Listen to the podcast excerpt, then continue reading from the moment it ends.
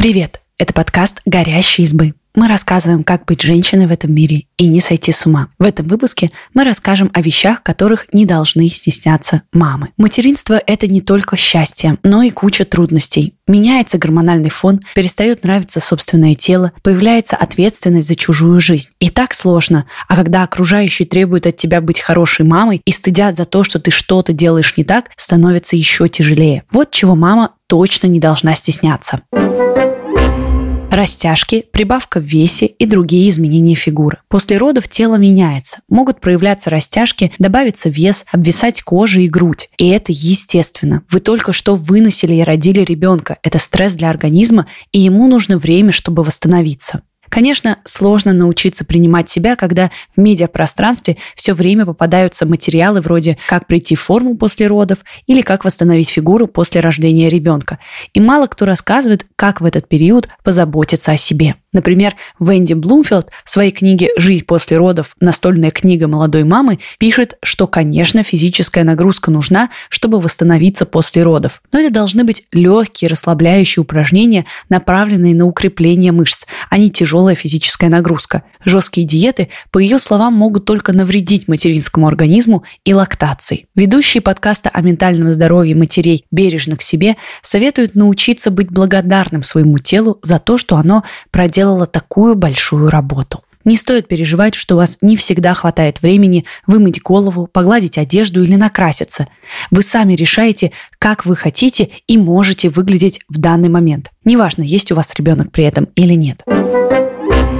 Плач ребенка в общественном месте. Если ребенок вдруг разревелся в транспорте или другом публичном месте, ничего страшного. Мама в этом не виновата. Просто у маленьких детей еще не развиты навыки коммуникации, поэтому они выражают свои желания так, как умеют. Эксперты в таких случаях советуют выдохнуть, и расслабиться. Да, осуждающие взгляды окружающих, неприятные замечания и раздраженные просьбы успокоить ребенка могут доставлять дискомфорт и вызывать чувство стыда. Но вы и так стараетесь помочь ребенку, а тактика успокоения, лишь бы не мешал другим, наоборот, может только ухудшить ситуацию. Что можно сделать в таком случае? Выяснить, почему ребенок плачет и попытаться эту проблему устранить. Накормить, если голодный, дать воды, если хочет пить. Возможно, у него что-то болит или ему страшно, и тогда нужно подобрать правильные слова, чтобы его успокоить. Спросить, что случилось, и сказать, что вы понимаете его чувства и сейчас попытаетесь вместе найти выход из ситуации. Лучше избегать фраз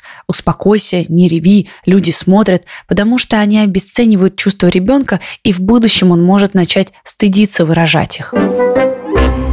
Не идеальный образ жизни. Идеальная мама знает, как правильно воспитывать детей. Ее ребенок никогда не капризничает, всегда ходит в чистой выглаженной одежде и чуть ли не с рождения учит несколько языков. Сама она терпелива, стрессоустойчива и всегда в хорошем настроении. Она успевает печь пироги, готовить завтраки, обеды и ужины, делать уборку и вышивать крестиком. И, конечно, она не забывает про саморазвитие, а также всегда сногсшибательно выглядит. Этот надуманный образ мешает родителям спокойно жить.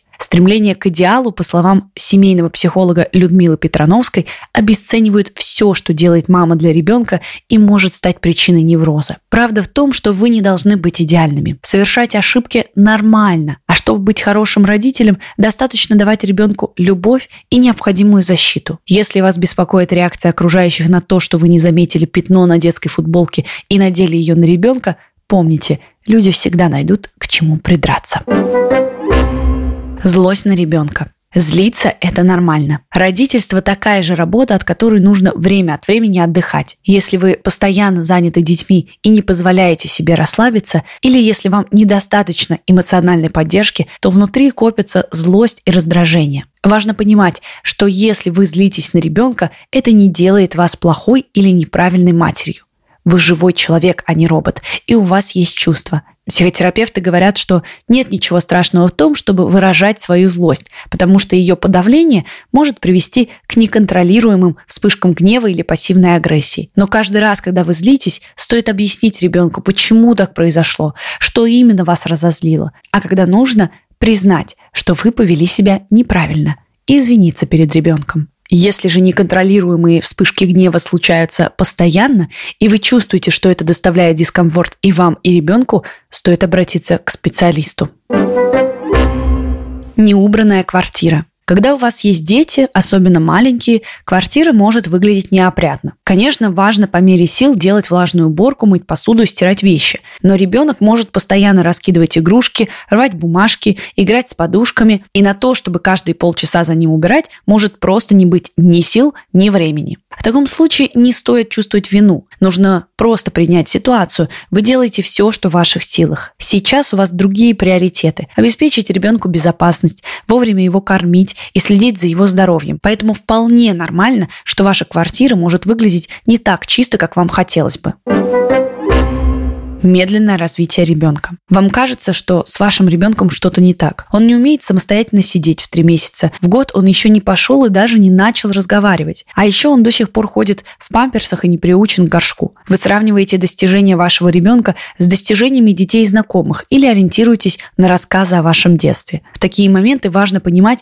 что у каждого ребенка свои темпы развития. В книге «Все секреты французского воспитания. Книга для родителей» пишут, что у любого ребенка свой собственный набор генов. Поэтому не нужно удивляться, что кто-то начинает ходить раньше, а кто-то позже. Незначительное отставание или опережение не играют никакой роли. А еще важно помнить, что ребенку нужно освоить сразу много навыков, и этот пласт умений требует больших усилий. Поэтому вполне естественно, что концентрируясь на чем-то одном, он не тратит усилия на другое. Но в конце концов ребенок всему научится.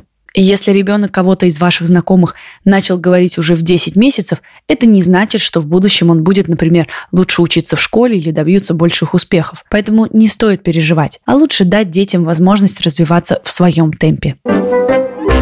Спасибо, что послушали этот выпуск. Подписывайтесь на наш подкаст, пишите в комментариях о своих впечатлениях и делитесь ссылкой с друзьями. Пока-пока!